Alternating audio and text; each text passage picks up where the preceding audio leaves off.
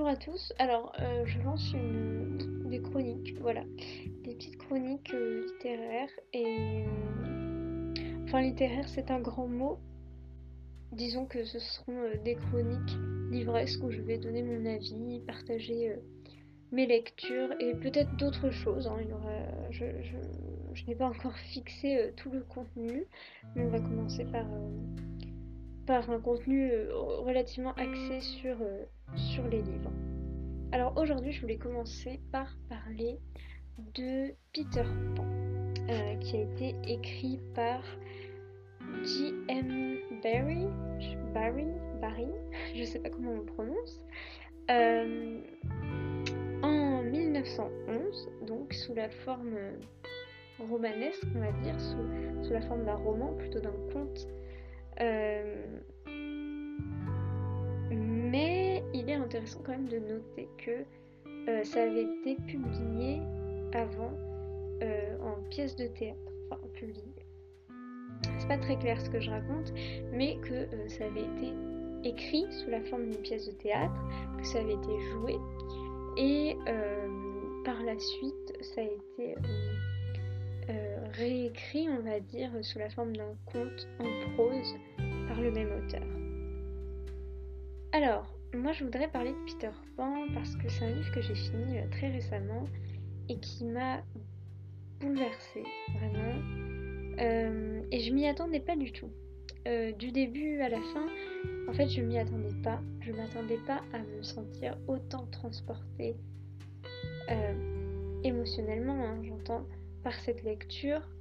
Et je, je pensais pas que ça allait autant me toucher et donc je voulais en, parler en fait. Euh, c'est une histoire que je ne connaissais pas du tout. Euh, même si aujourd'hui, voilà, on, parle quand même beaucoup de Peter Pan, surtout à mon époque.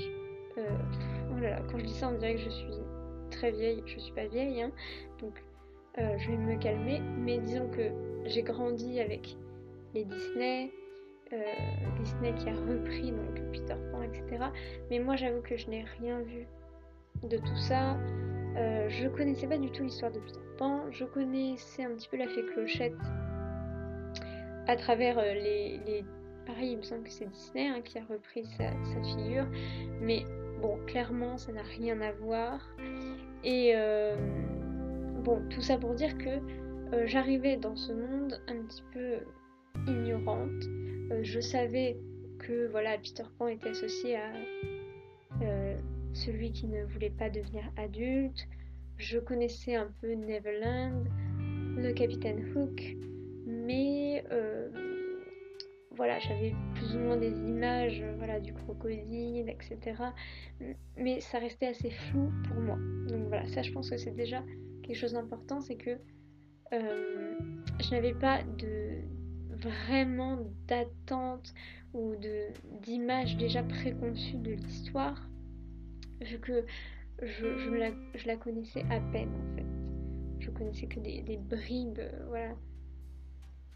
Néanmoins, euh, j'avais été prévenue, enfin prévenue, non, mais j'avais entendu parler quand même du livre, donc de, l'histoire originale, entendu dire que voilà, c'était quand même beaucoup plus euh, violent hein, euh, et, moins édulcoré que Disney. La version Disney, à ce qui paraît, est vraiment, n'a vraiment rien à voir, est beaucoup plus édulcorée. Et c'est vrai que ce serait intéressant de comparer et, d'analyser aussi ce phénomène de, lissage en fait des histoires pour enfants. Euh, pourquoi Pourquoi on lit ces histoires? Pourquoi on, on rend ça euh, plus doux? Pourquoi on enlève certains éléments un peu euh, euh, Qu'est-ce que ça signifie? Bon, c'est tout un sujet presque sociologique que je ne vais pas aborder, mais je pense que c'est une question très intéressante parce qu'on dit souvent que aujourd'hui on est beaucoup exposé à la violence, mais d'un côté, il y a beaucoup de choses qu'on essaye d'édulcorer. Et en même temps, c'est vrai que les enfants sont très tôt, euh, très très tôt, euh, comment dire, exposés à la violence dans leurs jeux, euh, dans les jeux vidéo aussi. Donc il y a, quelque chose d'assez incohérent là-dedans. Mais bon, c'est un autre débat dans lequel je ne vais pas rentrer. Ce que je voulais euh, dire en tout cas, c'est que, euh, et là on va rentrer dans vraiment euh, mon avis par rapport au livre, pour moi ça a été extrêmement, extrêmement bouleversant. parce que Bon, Peter Pan, en fait, au-delà d'être une figure, la figure de, du garçon qui refuse de grandir, c'est, euh, pour moi, c'est au-delà de ça, c'est un symbole de l'enfance. Peter Pan, c'est l'enfance dans ce qu'il a de positif, d'enviable et dans ce qu'il a de d'agaçant et de terrible et de voilà euh, disons qu'il n'y a pas ce côté euh, il faut rester enfance, l'enfance est parfait, l'enfance c'est, l'innocence magnifique où tout va bien. Et puis l'âge adulte, euh, c'est, euh, c'est perdre cette notion d'essentiel, c'est se perdre dans des illusions, se perdre dans des concepts. Il n'y a pas, a pas cette, cette espèce de, de vision manichéenne en fait. Il y a une vision assez réaliste et assez profonde euh, d'une enfance qui, euh, qui est très forte. Parce que l'enfant est décrit comme un être joyeux, innocent et, sans scrupules. Je traduis, euh, je, traduis hein, les mots utilisés par, par l'auteur. Et je pense qu'il y a là quelque chose de très fort, notamment dans la notion de, sans scrupule, euh, qui est une notion tellement vraie en fait chez les enfants, euh, qui, sont au centre du monde et qui se sentent au centre du monde qui les entoure, de leurs proches. Et euh, je crois que c'est très important de, de, le souligner, c'est très important d'en prendre conscience aussi parce que c'est vrai que lorsqu'on grandit, euh, on perd cette, notion-là d'être le centre du monde, et ce qui n'est pas plus mal, parce que déjà on n'est pas euh, tous très solidaires, on a une tendance à l'égoïsme quand même assez importante je trouve, donc si, si on, restait enfant, euh, ce serait une catastrophe. Mais mais voilà, on, perd vraiment cette, euh, cette idée-là.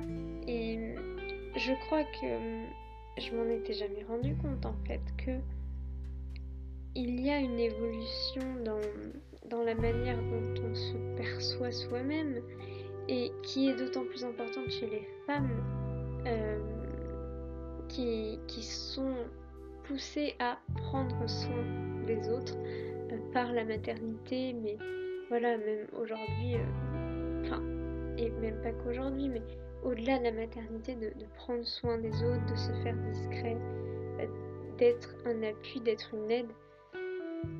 Euh, et, ça, ça ressort beaucoup aussi hein, dans ce conte. une grande réflexion sur la maternité, moi j'ai trouvé, qui, qui, enfin, comment dire, j'en ai pas beaucoup entendu parler de ça, euh, de la réflexion sur le fait d'être parent, mais plus précisément sur le fait d'être mère et l'idée de sacrifice qu'il y a derrière. Et je pourrais pas affirmer quelle est la position de l'auteur à cette époque. C'est vrai qu'on était euh, au début du XXe, donc les choses étaient quand même très différentes d'aujourd'hui. Euh, pour ce qui de, la condition des, femmes. Et, et donc, c'est difficile de savoir si l'auteur euh, défendait ça ou pas. Euh, moi, j'ai eu quand même l'impression qu'il y avait une dénonciation, qu'il y avait une. Sans aller jusqu'à la dénonciation, qu'il y avait une remise en question de la maternité euh, et du sacrifice que ça constituait et du sacrifice qu'on demandait aux femmes de faire et qui était, comment dire, qui était inéluctable, qui était presque tragique, c'est-à-dire que euh, c'était un sacrifice qui allait se reproduire par, euh, par les filles, par les enfants. Et euh, moi je pense que c'est un sujet du, et un thème du livre, du conte, qui m'a énormément touchée parce que c'est quelque chose qui, là, vient dans ma vie personnelle par rapport à mon rapport à la parentalité. Euh, ça résonne énormément. Moi, je, ne souhaite pas précisément avoir d'enfants euh, parce que euh, il y a quelque chose dans mon rapport à la maternité qui m'effraie, qui, qui m'a l'air d'être comme une atteinte à la liberté, une atteinte à, ma personne en fait. Cette impression que quand, quand on engendre un enfant quand on devient responsable d'un enfant, on n'est plus tout à fait soi. On perd de son individualité. Euh, et si en fait j'ai cette peur-là, c'est parce que moi j'ai eu la sensation que c'était vraiment le cas pour ma mère. Et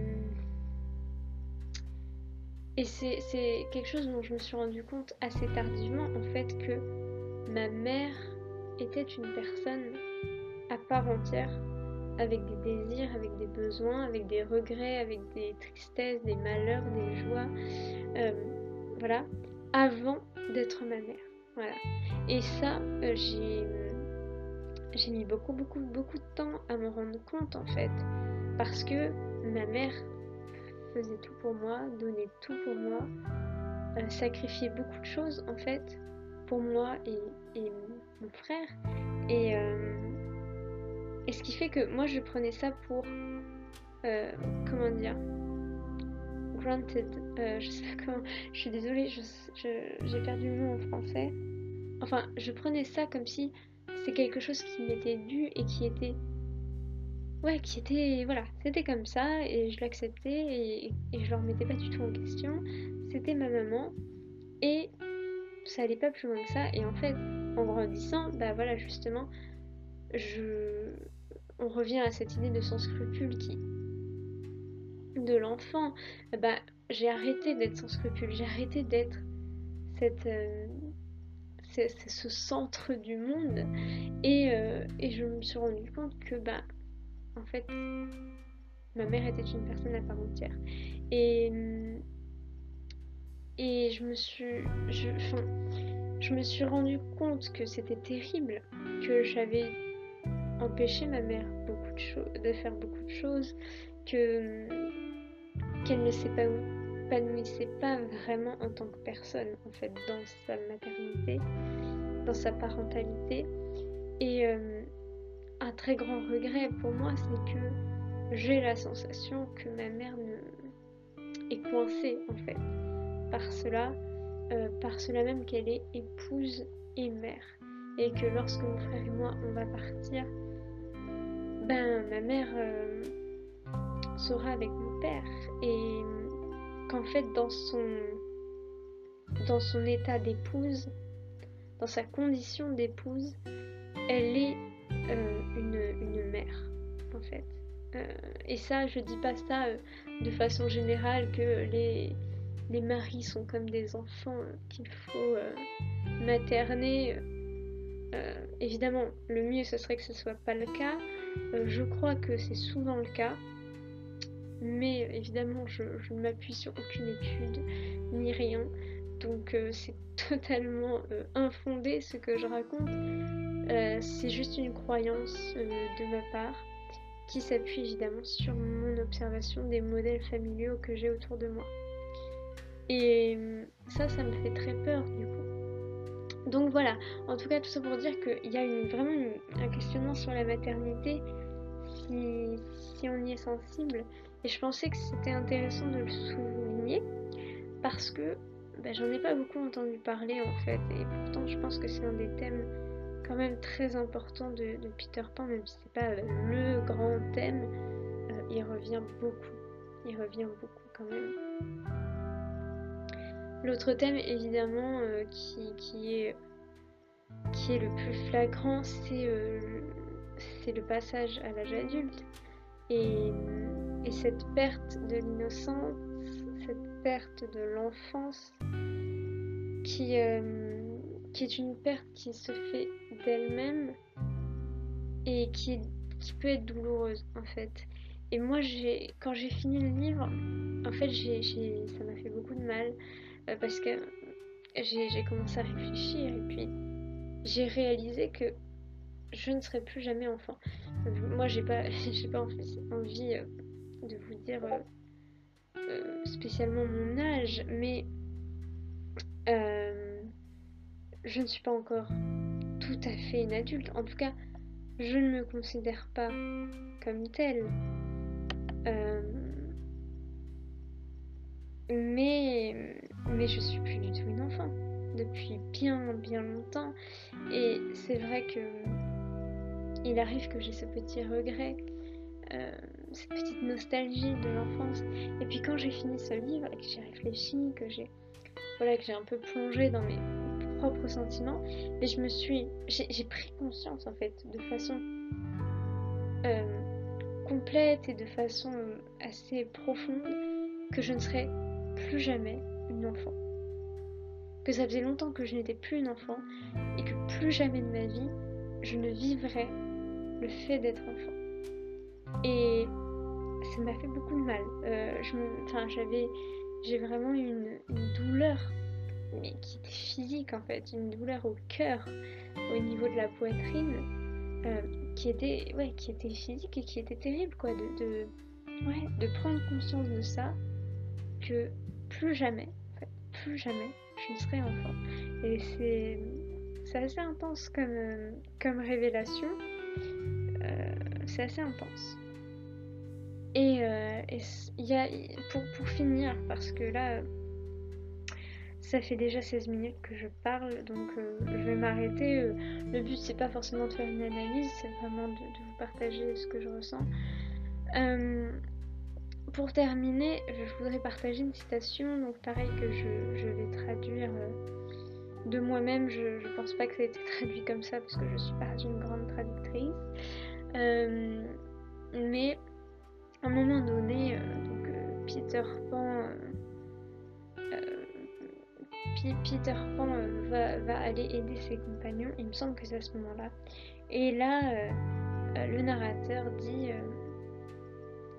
il, enfin le, le monde d'en haut l'appelait, mais ne, ne, lui, ne lui propose aucune aide, aucune, aucune clé, on pourrait dire, pour, pour s'en sortir. Et c'est vraiment, c'est une phrase qui m'a qui m'a beaucoup marqué parce que c'est ce sentiment que, que beaucoup ont de voilà d'arriver dans le, monde des adultes et de pas de, pas se sentir à sa place, de se sentir perdu et de dire mais j'ai pas de clé pour m'en sortir et je comprends pas et je je me sens pas adulte et pourtant euh, on attend de moi que je me comporte comme une adulte que je sois responsable. Et c'est vrai que c'est pas toujours facile.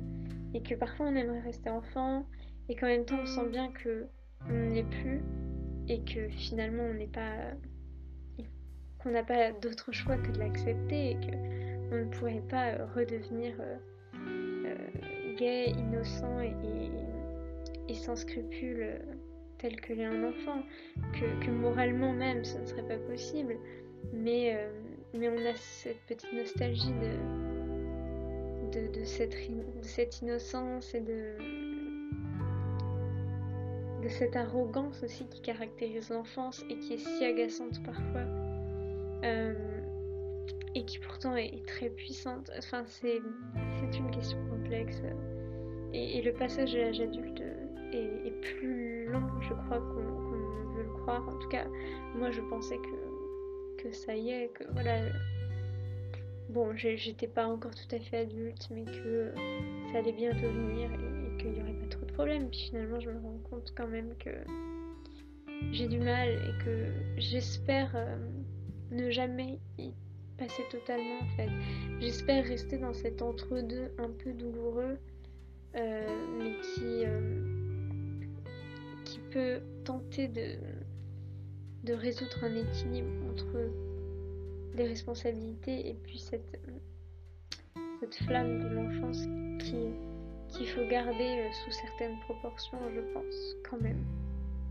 Alors, il y aura encore beaucoup de choses à dire sur, euh, sur Peter Pan, notamment par rapport au narrateur qui moi m'a beaucoup fait rire et qui, est très surprenant parfois, très sanglant, très sarcastique, un peu violent aussi, mais et très méprisant, mais dont on comprend pas trop la place finalement, mais qui voilà, moi qui m'a beaucoup, euh, que j'ai beaucoup apprécié, qui m'a surprise parfois vraiment. il y a notamment un passage très intéressant où, il y a une discussion avec un, personnage, mais qui n'est pas une discussion réelle. Enfin, c'est, très, euh, c'est très bien fait, je trouve, euh, parce que le narrateur est à la fois l'auteur, celui qui compte l'histoire. Enfin, il n'est pas l'auteur, parce qu'il ne faut pas le confondre avec Monsieur Barry, mais euh, il est celui qui compte l'histoire, il est en même temps interne à l'histoire. En fait, l'histoire euh, est une sorte d'histoire et en même temps, euh, en même temps, il, est complètement externe. Enfin, donc c'est très, voilà, bon, c'est très ambigu, mais c'est très intéressant. Peut-être que ça fera l'objet d'un autre, autre épisode. Sur ce, euh, j'arrête de parler et euh, je vous dis à bientôt. Et bien sûr, euh, bonne lecture à tous.